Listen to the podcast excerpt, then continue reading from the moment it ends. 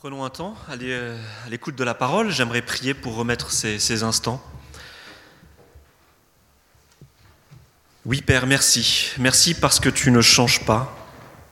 C'est vrai, nos vies sont parfois agitées, parfois c'est le calme plat, parfois nous sommes submergés par nos sentiments, parfois nous ne ressentons rien. Parfois nous sommes attristés, parfois nous sommes dans la joie, parfois notre cœur est dans la louange, parfois il est dans l'abattement. Mais toi, tu ne changes pas, Seigneur. Et il est bon de savoir que tu es le même, il est bon de savoir que ta parole ne change pas, son contenu ne change pas, Seigneur. Et nous voulons nous ancrer en toi, nous voulons nous ancrer dans ta parole, que ton esprit vienne, que ton esprit nous donne de pouvoir comprendre ce que tu attends de nous en ce jour, en cette année, que nous puissions aimer ta parole, que nous puissions aimer cette proximité avec l'esprit de ta parole. Amen. Alors c'est le début de l'année et il y a comme un goût de recommencement dans les débuts d'année. Je ne sais pas si pour vous c'est pareil, mais le printemps n'est pas, pas encore là, loin de là. Euh, mais quand même, le fait d'avoir fini un cycle de 365 jours, avant d'en recommencer un nouveau, ça donne une sorte de regain d'énergie. Je ne sais pas si c'est le cas pour vous. Euh, moi, j'ai entrepris plein de bricolage, du coup, là, j'ai envie de, remettre plein de choses en place dans la maison. Mais c'est la saison des, des, bonnes résolutions. Et euh, on a envie de mieux faire que l'année passée. On veut mettre de nouvelles choses en place. Et je pense un petit peu à nos ordinateurs ou nos, nos téléphones. Vous savez, ces ordinateurs, ces téléphones qu'on laisse euh, allumer toute la journée, parfois une semaine, parfois un mois entier.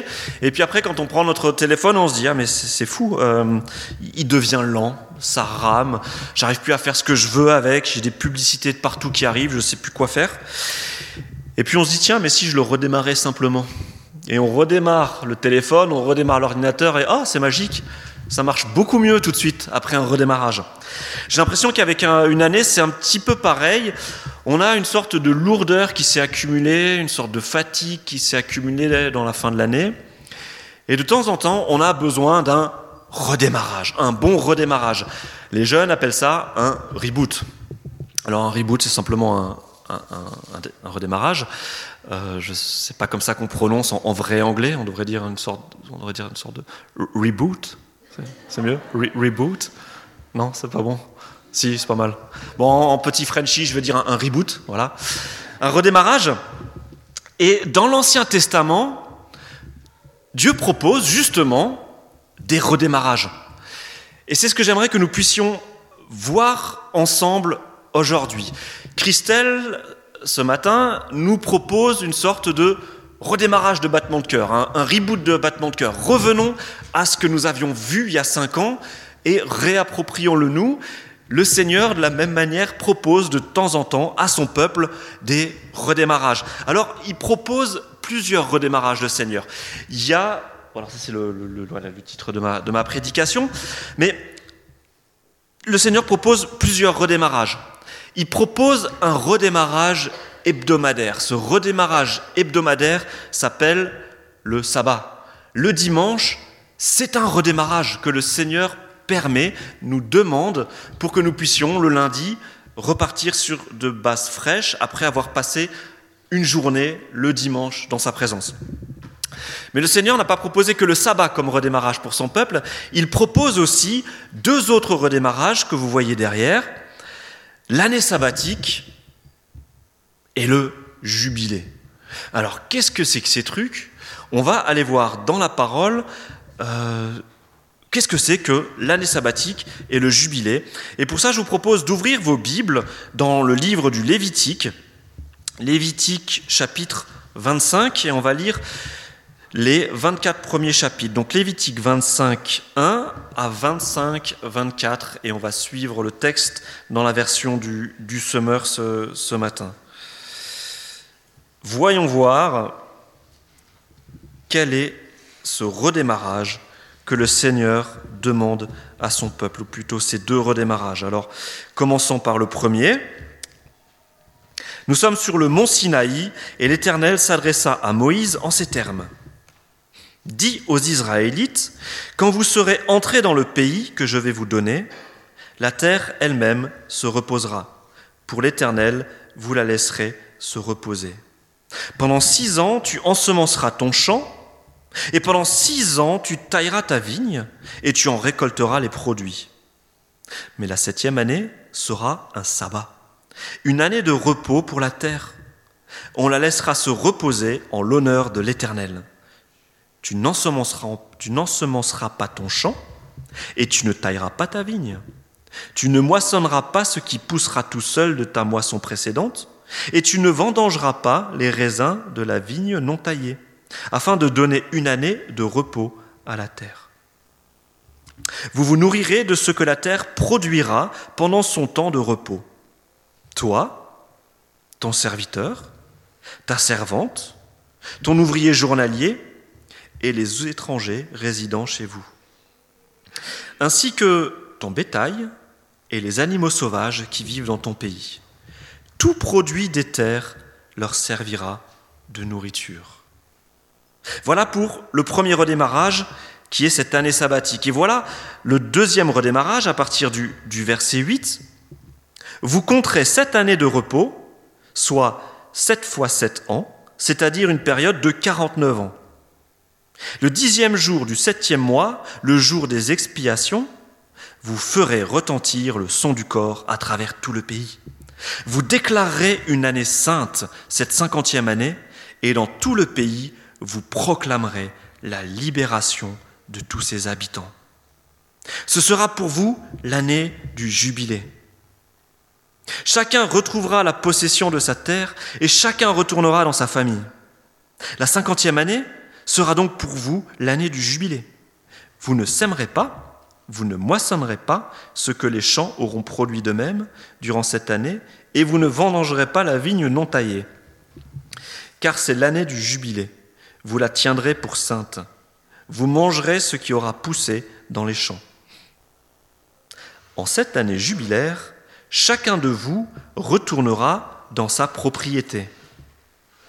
Si donc vous vendez une propriété à votre compatriote, ou si vous en achetez une de lui, qu'aucun de vous ne lèse son compatriote. Vous fixerez le prix d'achat ou de la vente d'une terre en tenant compte du nombre d'années écoulées depuis le dernier jubilé et donc du nombre d'années de récolte jusqu'au prochain jubilé. Selon qu'il reste plus ou moins d'années, le prix d'achat sera élevé ou faible, car en fait, ce qui est vendu, c'est un certain nombre de récoltes. Que nul de vous ne laisse donc son prochain, mais montrez que vous révérez votre Dieu, car je suis l'Éternel votre Dieu.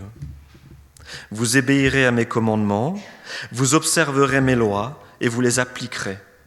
Ainsi, vous demeurerez dans le pays en sécurité, et la terre vous donnera ses fruits, et vous mangerez à satiété et vous mènerez une existence paisible. Peut-être direz-vous, que mangerons-nous la septième année puisque nous n'aurons ni semé ni rentré de récolte? Sachez que la sixième année, je répandrai ma bénédiction sur vous en vous assurant une récolte suffisante pour trois ans. Lorsque vous sèmerez la huitième année, vous vivrez encore sur l'ancienne récolte, dont vous mangerez même jusqu'à la récolte de la neuvième année. Une terre ne devra jamais être vendue à titre définitif, car le pays m'appartient, et vous êtes chez moi des étrangers et des immigrés. Voilà jusqu'ici notre, lecture. Donc vous avez vu, Dieu demande à son peuple un reboot une fois par semaine, le dimanche, on redémarre la semaine avec le Seigneur, un redémarrage une fois tous les sept ans, un an tous les sept ans, on redémarre avec le Seigneur, et un gros redémarrage, une année toutes les semaines d'année, une année toutes les sept fois sept années, une année tous les 49 ans, on redémarre tout pour de bon. C'est un petit peu technique, administratif ce texte, on va dire, mais vous allez voir, ça regorge d'une richesse que j'aimerais que nous puissions passer en revue ensemble. Je vais vous expliquer comment est-ce que ça fonctionne tout ça. Alors le premier reboot, le premier redémarrage, c'est l'année sabbatique. Tous les sept ans, il devait y avoir pour la terre un repos. La terre devait se reposer tous les sept ans, le sol ne devait pas être cultivé et la vigne ne devait pas être taillée. Je ne sais pas si pour les jardiniers ou les agriculteurs parmi vous, vous vous imaginez ce que ça représente. Une année où on ne sème pas et où on ne taille pas. Et les, Israélites, en fait, qu'est-ce qu'ils devaient faire?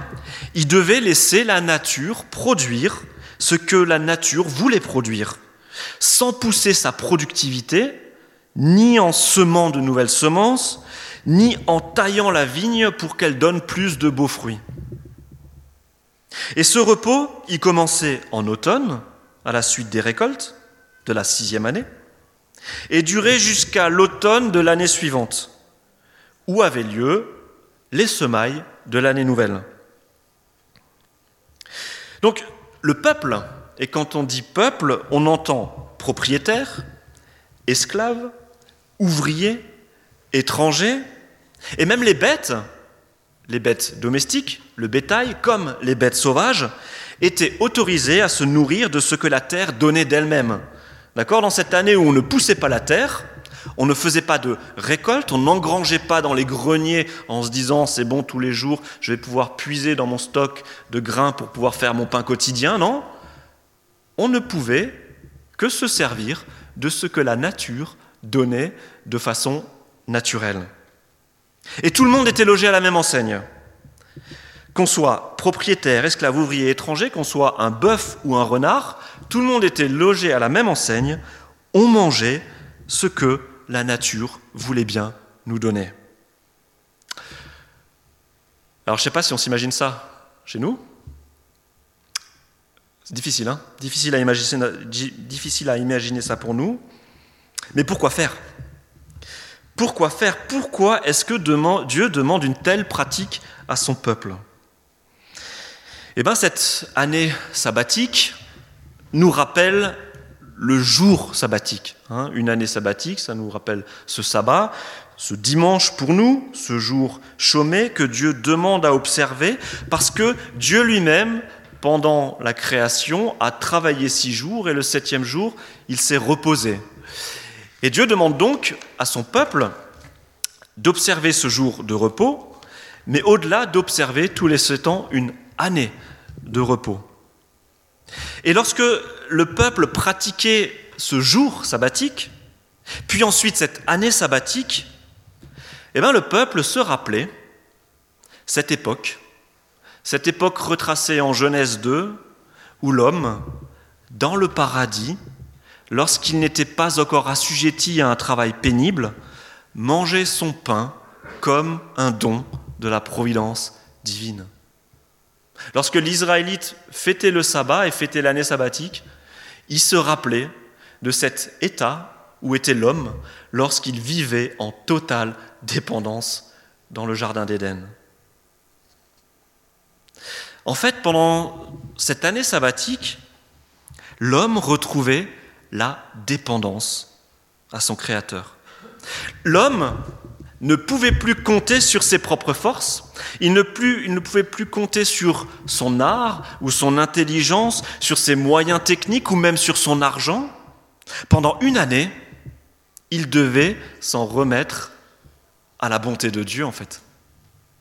Il ne pouvait pas dire, tiens, tel champ ne donne pas, donc il va falloir que peut-être euh, euh, j'utilise tel et tel procédé pour que ça donne plus et ainsi de suite. Non, il devait pendant un an laisser faire, s'abandonner à la grâce divine et laisser la nature donner ce que Dieu voulait qu'elle donne.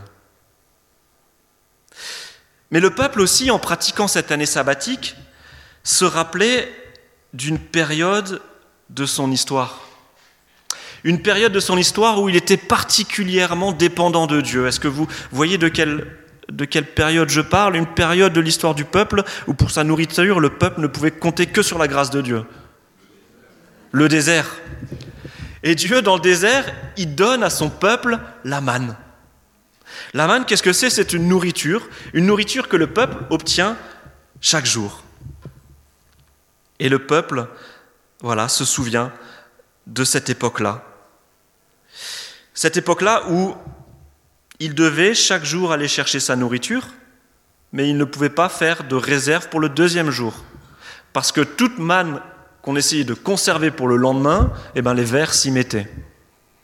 Il n'y avait qu'un seul jour où on avait le droit de faire du stock, c'était le sixième jour, en prévision du sabbat, pour que le septième jour, l'Israélite puisse rester à la maison, dans la présence de Dieu, et manger ce qu'il avait récolté la veille, sans avoir à travailler.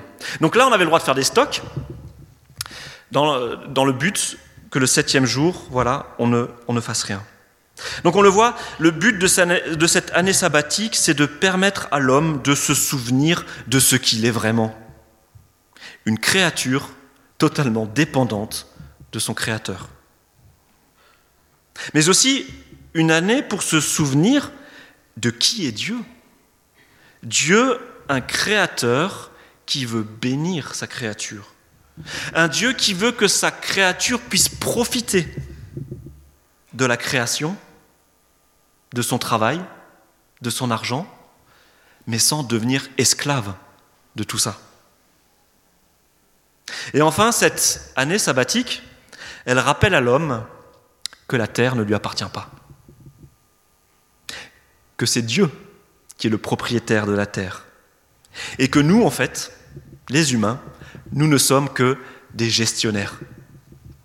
Et ça, Dieu le dit de manière claire et entière au verset 23, le pays m'appartient.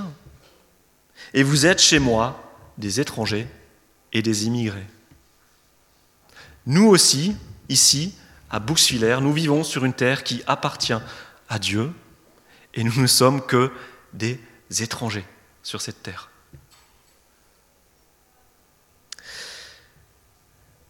C'est assez radical c'est assez radical, n'est-ce pas? Vivre une année entière au bénéfice de la grâce de Dieu. Nous, quand notre frigo est vide pendant deux jours, on se dit, oh là là, comment est-ce que je vais faire? Les magasins sont fermés, il y, a le, il, y a le, il y a le 25, il y a le 26 décembre en Alsace, on ne peut pas aller faire des courses. Qu'est-ce qu'on va manger? Et ainsi de suite. Quand deux jours les magasins sont fermés, euh, on, s'inquiète. Mais là, pendant un an, il fallait vivre dans l'indépendance du Seigneur. Et à l'époque, il n'y avait pas des magasins euh, comme, comme on a chez nous. Donc si vous pensez que ça c'est radical, eh ben vous allez voir que le deuxième reboot, le deuxième redémarrage, il est encore plus radical. Et le deuxième redémarrage, il a lieu moins souvent, il a lieu qu'une fois tous les 49 ans, mais ça pour du redémarrage, c'est du redémarrage. Après un cycle de 7 fois 7 ans, après avoir célébré 7 années sabbatiques, il y avait la vraie grosse année sabbatique qu'on appelait le jubilé. Et cette année-là, non seulement la terre se reposait, mais en plus, les terres qui avaient été vendues par le passé revenaient à leurs anciens propriétaires. Et les personnes qui avaient dû vendre leurs terres, et les personnes qui avaient peut-être aussi dû se vendre elles-mêmes, parce qu'à l'époque c'était comme ça, quand on arrivait dans une situation de crise économique, parfois on en était rendu à devoir vendre ses services, se vendre soi-même comme esclave, et eh bien les personnes qui avaient dû se vendre comme esclaves afin de pouvoir subsister, retrouvaient leur liberté une fois tous les 50 ans. Cette année de jubilé, elle venait remettre à zéro les compteurs. Pendant 50 ans, certaines familles s'étaient enrichies, d'autres familles s'étaient appauvries. Vous savez comment ça se passe? Certaines personnes sont douées en affaires et prospèrent, ça fait partie de, de leur don. D'autres personnes n'arrivent pas, n'arrivent pas à gérer. Et donc, leur exploitation s'écroule. Et puis, il y a les coups durs.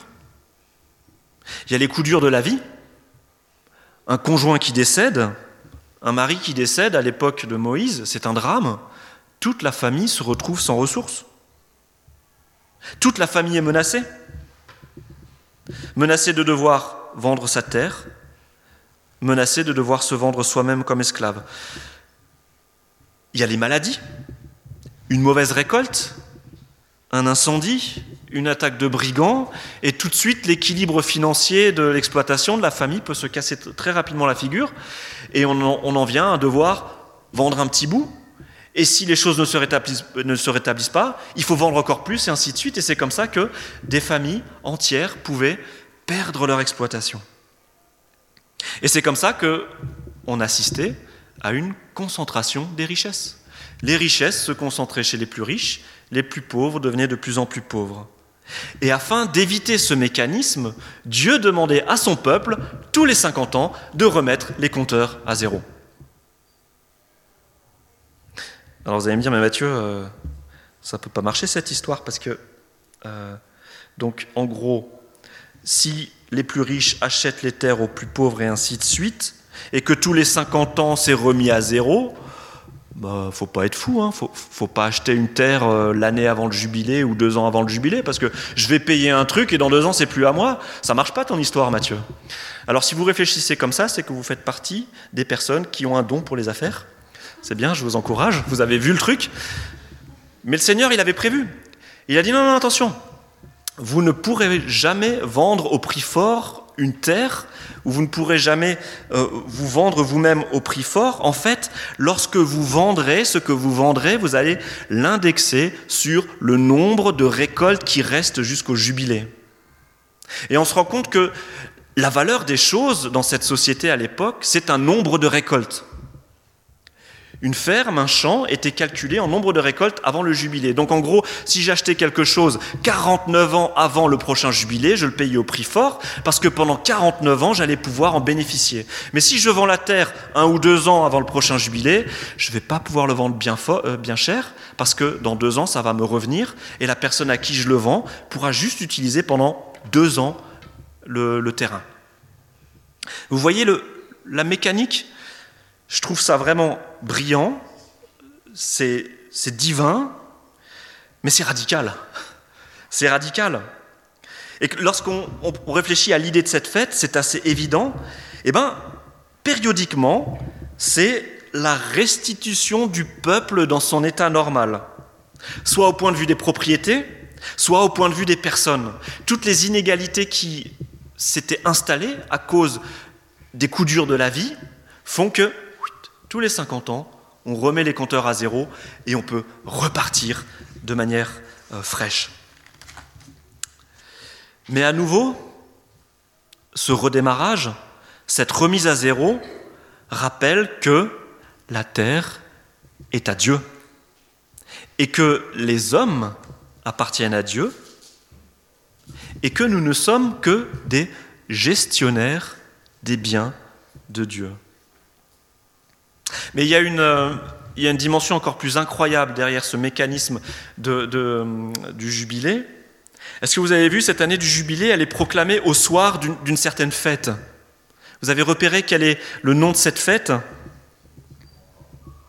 Pardon? La fête des expiations, ce fameux Yom Kippour. Une fête où le peuple était encouragé à demander pardon à Dieu et à regarder de façon lucide sa vie et de considérer son péché et de demander pardon à Dieu pour que Dieu pardonne et relève. Et lorsque l'Israélite avait pratiqué cela, lorsqu'il avait pris cette journée de bilan pour demander pardon à Dieu, arrivait tous les 50 ans, le soir, une fête incroyable, le jubilé. On fêtait la remise à zéro des compteurs. On fêtait la restitution des patrimoines familiaux. On fêtait la libération de ceux qui étaient devenus esclaves. On imagine l'explosion de joie, et je, pense que c'est pour ça qu'on dit jubilé, je ne sais pas, il faudrait que je vérifie, mais on ne pouvait que jubiler lorsque euh, on voyait cette remise à zéro des compteurs. Alors, il y avait peut-être des personnes très très riches qui ne jubilaient pas trop ce soir-là, mais, mais bon, elles avaient eu le temps de voir venir. Mais on imagine l'explosion de joie parmi tout le peuple. Je trouve ça incroyable. Mais que faire de ces textes? Parce que vous allez me dire, Mathieu, euh, ces textes-là, euh, ce sont des textes qui sont impossibles à mettre en pratique dans nos sociétés modernes. Et force est de constater que les Israélites ont eu beaucoup de mal à les mettre en pratique. Et si vous lisez votre Bible, vous vous rendez compte qu'il n'y a très peu de mentions de la pratique de cette fête. Le peuple a eu du mal à vivre cette dépendance et à mettre en pratique ces commandements-là. Et d'ailleurs, l'exil de Babylone, Il y a plein de raisons pour lesquelles le peuple a été déporté, à cause de son péché, de ses iniquités, des injustices sociales, de, d'idolâtrie et ainsi de suite. Mais une des raisons pour, pour laquelle le peuple est parti en déportation, c'est parce que le peuple n'a pas respecté les années sabbatiques. Et Dieu, en gros, a dit, bon, vous n'avez pas voulu respecter le repos de la terre, eh bien je vais vous écarter de la terre pendant un petit temps. Pendant que vous serez à Babylone, la terre va se reposer, et quand la terre aura fini de se reposer, vous pourrez revenir. Vous pourrez lire ces versets en, en Jérémie 34, si vous voulez, ou en 2 Chroniques 36, 21. Jérémie 34 ou 2 Chroniques 36, 21. Mais on voit que ce principe est important pour Dieu. Dieu n'a pas simplement donné un commandement, et puis voyant que le peuple n'y arrivait pas trop, s'est dit Oh, j'ai peut-être été un petit peu dur, c'est pas grave. Non, on voit à l'époque de l'exil que Dieu rappelle le peuple à ce commandement-là, et il dit à son peuple Ces recommencements sont nécessaires, il faut les vivre. Et donc moi ce qui m'intéresse, ce n'est pas de, voir comment est-ce que nous pourrions à présent signer une pétition pour demander à notre gouvernement de remettre en place euh, le système du jubilé. C'est pas ça qui m'intéresse. Moi ce qui m'intéresse, c'est de regarder pourquoi Dieu a demandé ça à son peuple. Quels sont les principes qu'il y a derrière? Parce que derrière tout cela, il y a des vérités et il y a des principes que Dieu aimerait que nous puissions vivre dans nos vies. Il y a des motivations derrière tout cela, et ce sont les motivations de Dieu. J'ai envie que nous puissions voir euh, comment ces textes peuvent nous encourager aujourd'hui. Alors la première manière dont ces textes nous encouragent, c'est que ce texte nous rappelle que la terre et ceux qui la peuplent appartiennent à Dieu. Verset 23, Le pays m'appartient et vous êtes chez moi des étrangers et des immigrés. Et c'est ce principe-là, en fait, qui sous-tend l'année du jubilé et l'année sabbatique. C'est ce principe qui était valable en Éden, dans le jardin. Dans le jardin, l'homme et la femme ne pouvaient que profiter du jardin. Et ils avaient reçu pour mission de la part de Dieu de gérer le jardin. Non pas de se l'approprier, mais de le gérer. Et c'est vrai que dans nos églises, on est parfois un petit peu gêné quand on parle d'écologie ou de justice sociale. Est-ce que l'Église est vraiment le lieu pour parler de ce genre de choses? Le problème écologique, les injustices sociales, est-ce que les chrétiens doivent vraiment s'en préoccuper, se mêler de tout ça après, tout, est-ce que Jésus ne nous demande pas juste d'être des, pêcheurs d'hommes, des, personnes qui sauvent des âmes? Je crois que quand on regarde l'enseignement de Jésus, oui, effectivement, il nous demande d'être des, des témoins de la vie éternelle, mais cette vie éternelle a toujours des implications concrètes. Et lorsque vous regardez le sermon sur la montagne, vous voyez une liste d'encouragements à vivre concrètement dans nos vies de tous les jours les conséquences de cette vie éternelle, en pratique, dans nos vies de tous les jours avec nos prochains. Donc Dieu semble bien se préoccuper de ce que nous faisons de la terre et des richesses dont il nous confie la gestion. On le voit dans ces textes, pour Dieu, c'est important ce que nous faisons de ses richesses.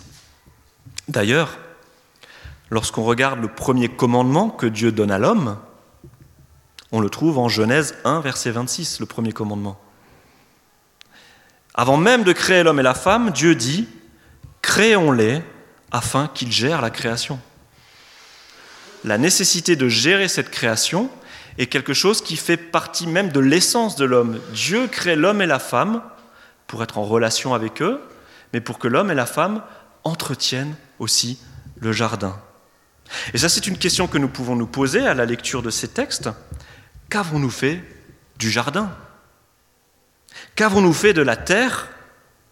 Qu'avons-nous fait de la propriété du Seigneur? Et je me pose sincèrement la question, en tant que chrétien, ne devrions-nous pas être les premiers à avoir des styles de vie prophétiques, des styles de vie qui ne détruisent pas le jardin, des styles de vie qui ne sont pas basés sur l'exploitation des plus faibles, des styles de vie qui nous poussent à vivre dans la dépendance à notre Dieu et non pas dans un environnement sécurisé grâce aux richesses que nous nous sommes accumulées. Dieu est le propriétaire de la terre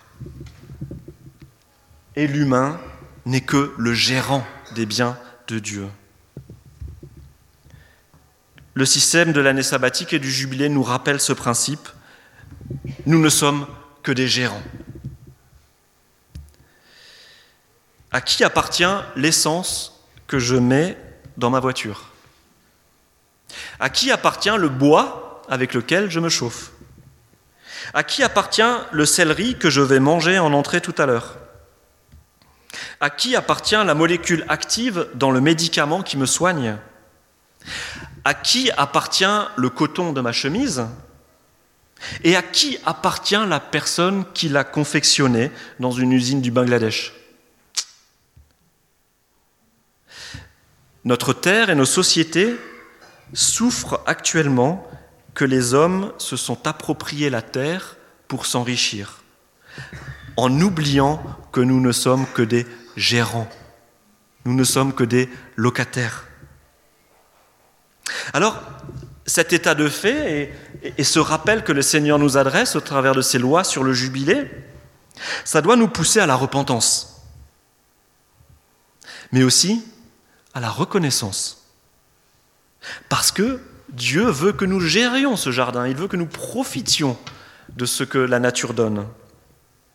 Mais cela doit aussi nous pousser à la compassion pour les étrangers dans notre pays ou pour tous ces étrangers qui sont actuellement en situation de migration, les personnes en errance, en souffrance, parce que Dieu nous le rappelle. Nous sommes nous-mêmes étrangers dans notre pays. Et la France appartient à Dieu. Ça demande de, réfléchir d'une manière un petit peu, un petit peu bizarre, hein, n'est-ce pas? Mais c'est ce que j'aime avec la parole, c'est qu'elle nous secoue parfois, et c'est chouette. La troisième chose dont j'aimerais que nous puissions nous souvenir et que je retire de ce texte, c'est que Dieu veut que nous vivions dans une situation de dépendance. S'arrêter de produire une journée par semaine, rester à la maison, aller voir des amis, s'arrêter d'entretenir ses plantations pendant un an, cela devait pousser le peuple à moins compter sur ses propres forces et moins sur sa propre technique et moins sur son propre capital, moins sur ses propres richesses. Et Dieu déjà dans le désert avait demandé au peuple de vivre la dépendance. Le désert, c'est vraiment le lieu de la dépendance. Et on voit bien que l'être humain a du mal à vivre cette dépendance parce que même dans le désert où Dieu avait garanti que tous les jours il y aurait de la manne, il y a eu les petits malins qui ont essayé de stocker pour deux jours de suite la manne, et il y a eu les petits malins qui sont sortis le dimanche pour voir si par hasard il n'y aurait pas de la manne qui serait quand même tombée et voir s'il n'y aurait pas quand même quelque chose à grappiller. Vous voyez, ça fait partie du cœur de l'homme, cette difficulté à vivre la dépendance. Le peuple a eu du mal à vivre cette confiance. Et ces lois sur l'année sabbatique et le jubilé n'ont pratiquement pas été mises en pratique par le peuple. Et nos sociétés modernes fonctionnent grâce au refus, en fait, de dépendre de la grâce de Dieu.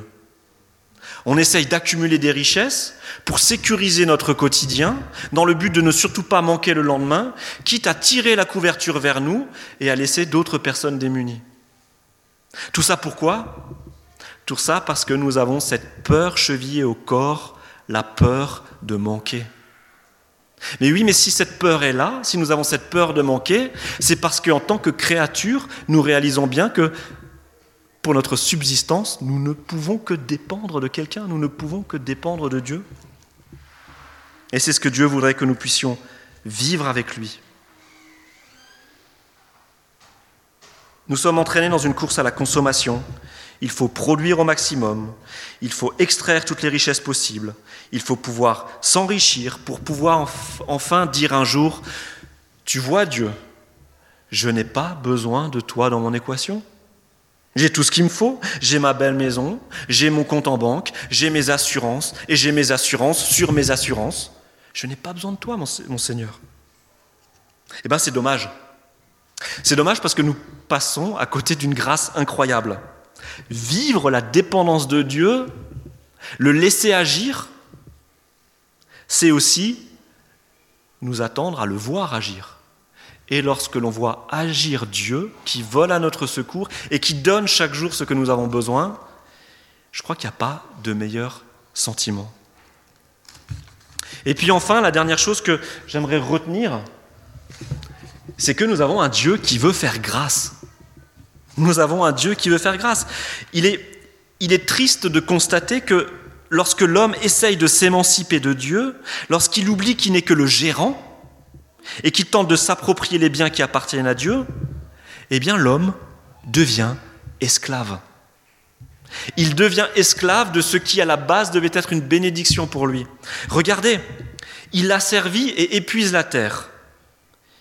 Il devient tributaire des dérèglements climatiques. Il a servi son prochain, il souffre des injustices sociales et des conséquences. Il se jette dans le travail et dans l'accumulation des biens afin de pouvoir s'enrichir et pour pouvoir avoir l'impression d'être en sécurité. Mais il devient esclave de son travail de ses richesses. La terre, l'argent, le travail, toutes ces choses sont bonnes et sont même très bonnes. Mais elles appartiennent à Dieu. Et si j'essaye de me les accaparer, ces choses-là, j'en deviens esclave.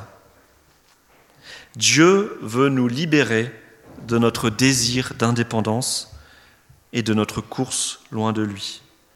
Et c'est pour ça que Dieu crée la remise à zéro de l'année sabbatique et la remise à zéro du jubilé. La fête de l'expiation rappelait au peuple sa condition de pécheur et la captivité du péché. Et le jubilé proclamait la libération. Dieu veut faire grâce. Et les prophètes qui sont venus par la suite ont compris l'importance de ce jubilé et ont même décrit le temps où le Messie viendrait comme l'année du jubilé le plus parfait.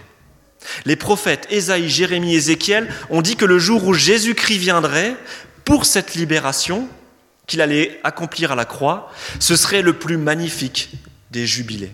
Parce que Dieu n'a pas de cesse de vouloir nous libérer et nous faire grâce. On a lu tout à l'heure le verset de Ésaïe 61, le chapitre euh, verset 1 et 2 de Ésaïe 61. Et Ésaïe nous parle d'une libération, d'une année de grâce où les captifs allaient retrouver la liberté ainsi de suite. Vous voyez maintenant de quoi parle Ésaïe? Ésaïe parle de ce jubilé non, le jubilé, ce n'est pas de l'histoire ancienne. Le jubilé, c'est quelque chose que Dieu garde en tête. Et il décrit le salut qu'il veut accorder à l'humanité sous les formes du jubilé le plus parfait. Oui, lorsque Jésus est venu, la dette a été acquittée, Dieu a fait grâce, et il veut que chacun d'entre nous puisse vivre ce grand jubilé. Le pardon divin, à une dimension éternelle. On est d'accord, le pardon divin nous engage pour l'éternité. Mais le pardon divin a des conséquences aujourd'hui, dès aujourd'hui, dans nos relations avec notre prochain, dans notre manière de gérer les richesses de Dieu. Qu'est-ce que je fais du pardon divin? Qu'est-ce que je fais de la libération aujourd'hui dans, mes relations avec mon prochain? Qu'est-ce que je fais de cette libération dans la gestion de mes ressources à moi? Qu'allons-nous faire de cette libération?